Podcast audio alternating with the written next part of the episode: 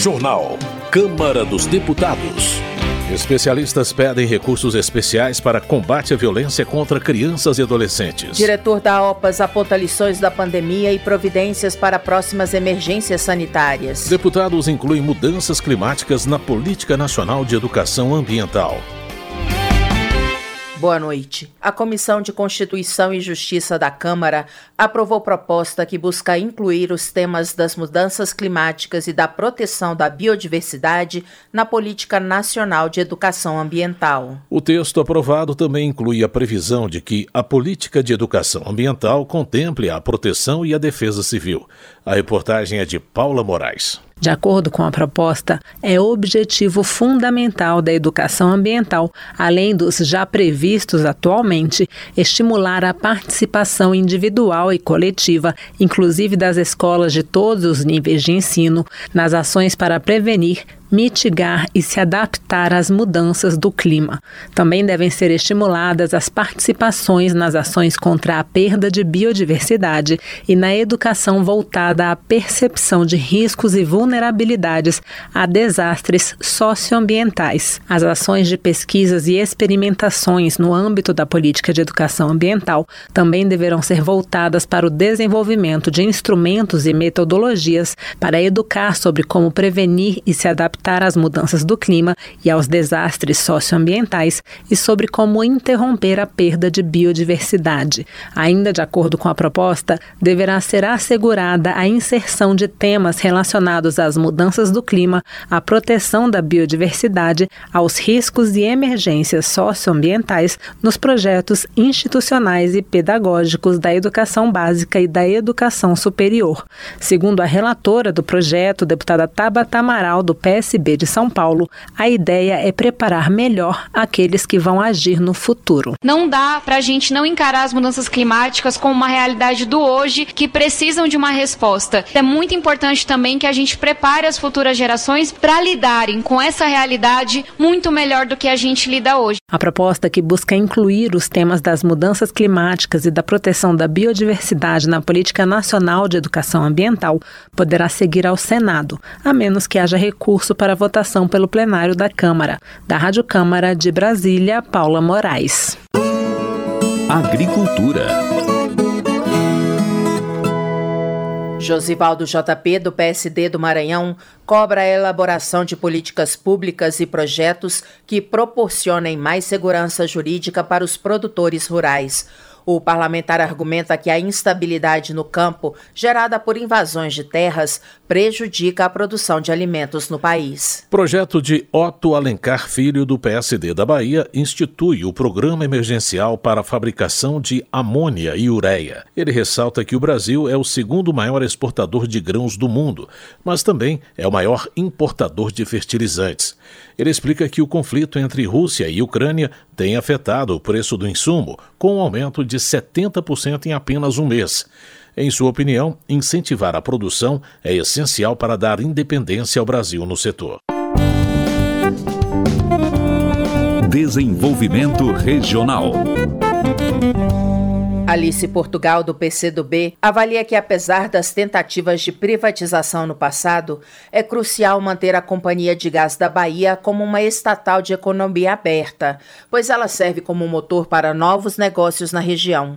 A parlamentar também destaca o alto nível de especialização dos trabalhadores e os elevados índices de lucratividade da empresa. Pompeu de Matos, do PDT, volta a criticar a privatização da Companhia Estadual de Energia Elétrica do Rio Grande do Sul. De acordo com o deputado, após a venda da estatal, as tarifas subiram e houve piora na qualidade do serviço, ao ponto de a atual administradora ter sido multada em mais de 24 milhões de reais.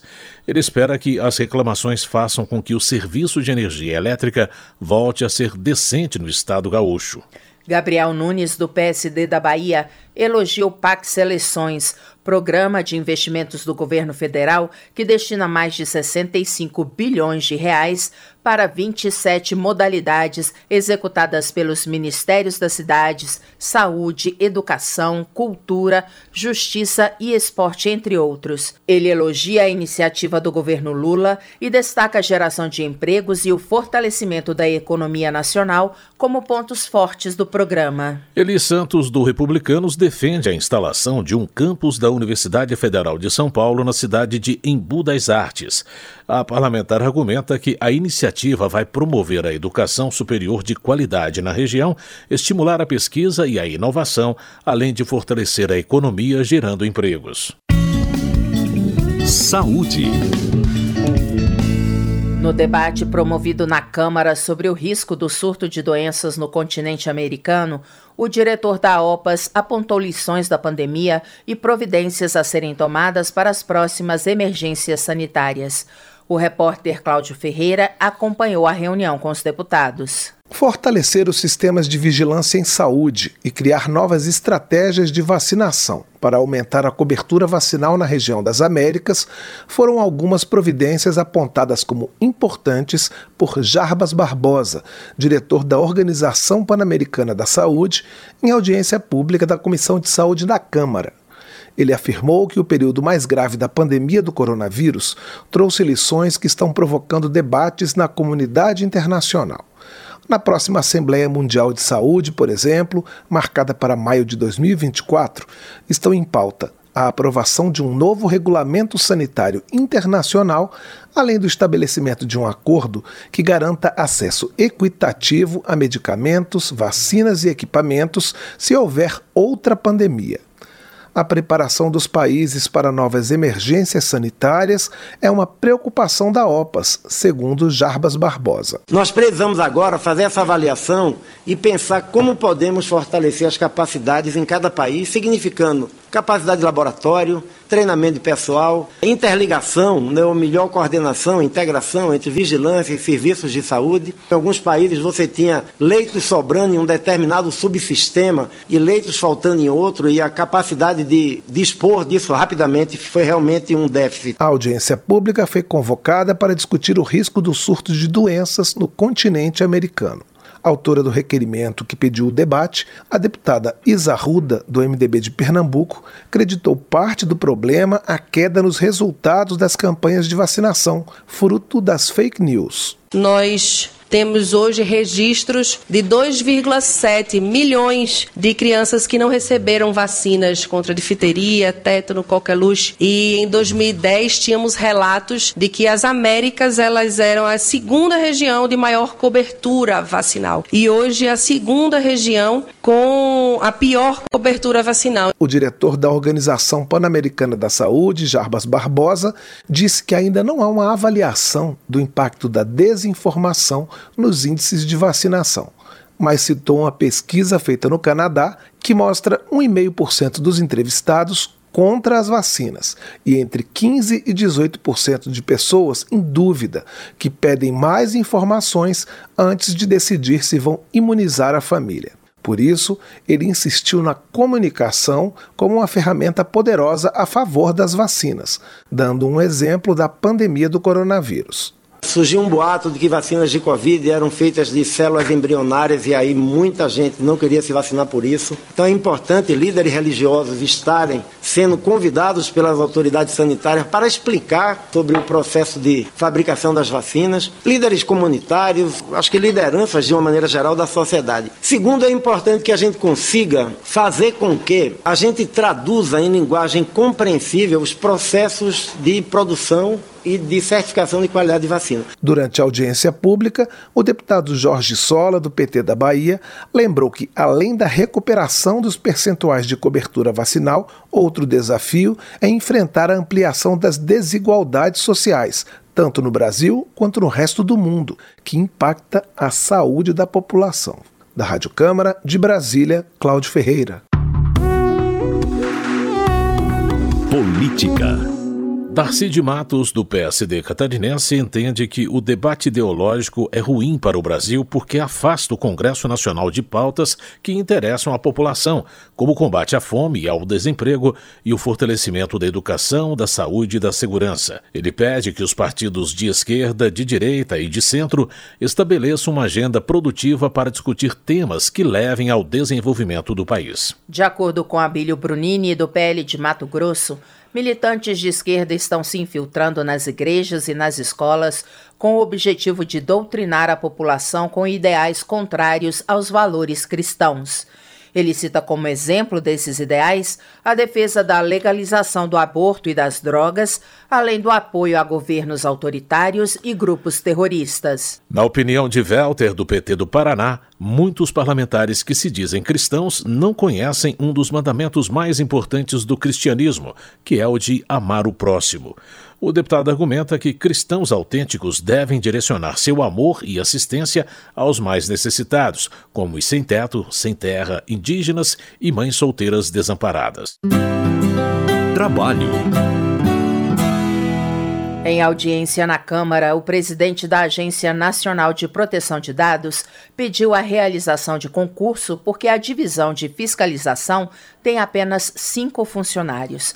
A repórter Lara Rage traz mais informações sobre o tema. O diretor-presidente da Agência Nacional de Proteção de Dados, a NPD, Valdemar Gonçalves Júnior, pediu que o governo aprove concurso público para a agência, já que o órgão sofre com limitação de pessoal, atrasando a análise dos casos como de vazamento de dados. Após três anos da criação do órgão, ainda não houve concurso, e para formar quadro de pessoal foram requisitados servidores de outros órgãos.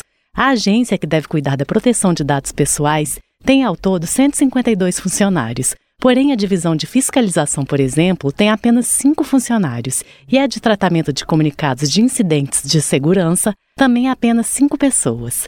O presidente da NPD, Valdemar Gonçalves, participou de audiência pública na Comissão de Fiscalização Financeira da Câmara dos Deputados e pediu mais atenção do governo para o órgão. A NPD já propôs concurso público com 213 vagas para o órgão, que aguarda aprovação do Ministério da Justiça. Há necessidade do governo olhar a NPD e ver a necessidade de uma carreira própria, de um fortalecimento de concurso público para que essa atividade que nós já fazemos possamos fazê-lo de uma forma mais repetitiva, ou seja, não só uma sanção a cada mês, mas 10, 20, tantas quantas forem necessárias em função das demandas que nós recebemos. Questionado pelo deputado Caio Viana, do PSD do Rio de Janeiro, que propôs o debate, o presidente da NPD disse que o órgão até hoje aplicou apenas três sanções, duas em órgãos públicos e uma em uma empresa privada no Rio Grande do Sul. Nenhuma dessas sanções se deu por vazamento de dados. Para o deputado Caio Viana, os dados são hoje um ativo valioso